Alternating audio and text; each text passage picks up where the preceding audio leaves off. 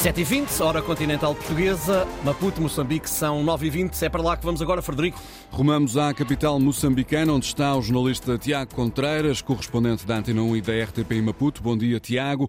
Muito se tem falado de Cabo Delgado nas últimas semanas. Tu estiveste lá precisamente há poucos dias. Como é que está a situação no terreno com o regresso do terrorismo a esta província? Bom dia, Frederico Moreno, ouvintes da Antena 1. Bom, já ninguém esconde que a situação está muito complicada. Eh, o Estado Islâmico aqui em Moçambique eh, reivindicou 27 eh, ataques a vilas cristãs no distrito de Chiur nas últimas semanas, que terão provocado cerca de 70 mortos.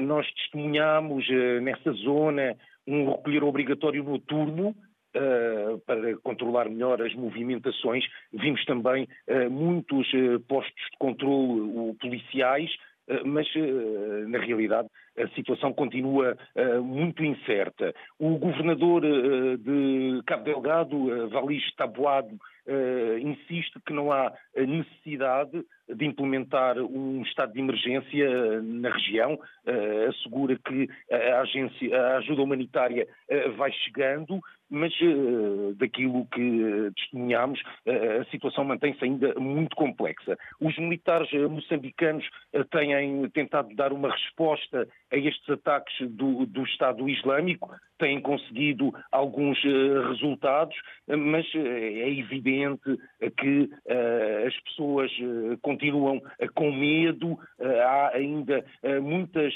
habitações destruídas, também uh, muitas igrejas uh, que foram queimadas e, inclusivamente, uh, alguns padres e, e, freiras que se encontravam no distrito de Chiur tiveram de procurar refúgio em uhum. Pemba, capital da província. E o governo moçambicano, Tiago, refere a existência de 67 mil pessoas que tiveram de abandonar as casas onde viviam depois destes últimos ataques do Estado Islâmico. Como é que estão estas pessoas? Estão em segurança?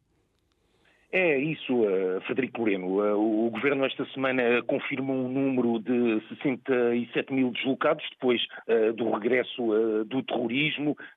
já antes disso, a Organização Mundial das Migrações tinha apontado 58 mil novos refugiados em apenas duas semanas é uma vida muito difícil eh, para as eh, populações. Eh, falámos com pessoas que já não comiam há vários dias. Testemunhamos também que a ajuda humanitária é praticamente inexistente. Os deslocados são acolhidos nos pátios das escolas, praticamente sem condições de alojamento e também de alimentação. De qualquer forma, muitos destes deslocados já começam começam a regressar às suas uh, vilas, vão percorrendo a pé as uh, longas estradas uh, da província de Cabo Delgado, vai surgindo um aviso para a possibilidade de terroristas do Estado Islâmico estarem também infiltrados nestas caravanas de refugiados para regressarem aos locais onde até há bem pouco tempo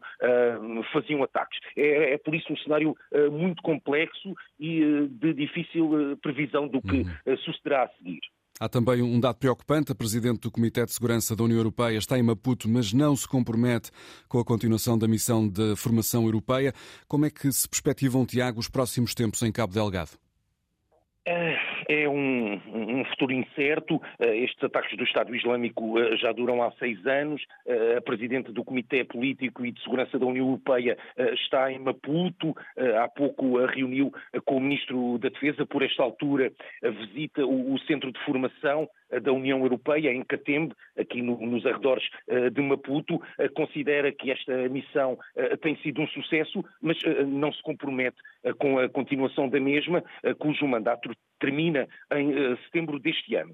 Portugal, uh, que lidera esta missão, pede uma alteração ao mandato desta força, quer ter mais valências para encarar o, futuro, mas a revisão estratégica desta missão da União Europeia está dependente de um consenso ao nível dos ministros da União Europeia. Há também a questão da missão SAMIN, da CADC, a Comunidade de Desenvolvimento da África Austral, são cerca de 2 mil militares de oito países africanos. Esta missão também termina no mês de julho, ainda não há certezas sobre se continua ou não. Depois mantêm-se no terreno os militares do Ruanda, mais na zona das infraestruturas de exploração do gás natural. Estamos em ano de eleições em Moçambique, eleições presidenciais agendadas para o dia 9 de outubro. É um dos temas sensíveis que vai marcando este país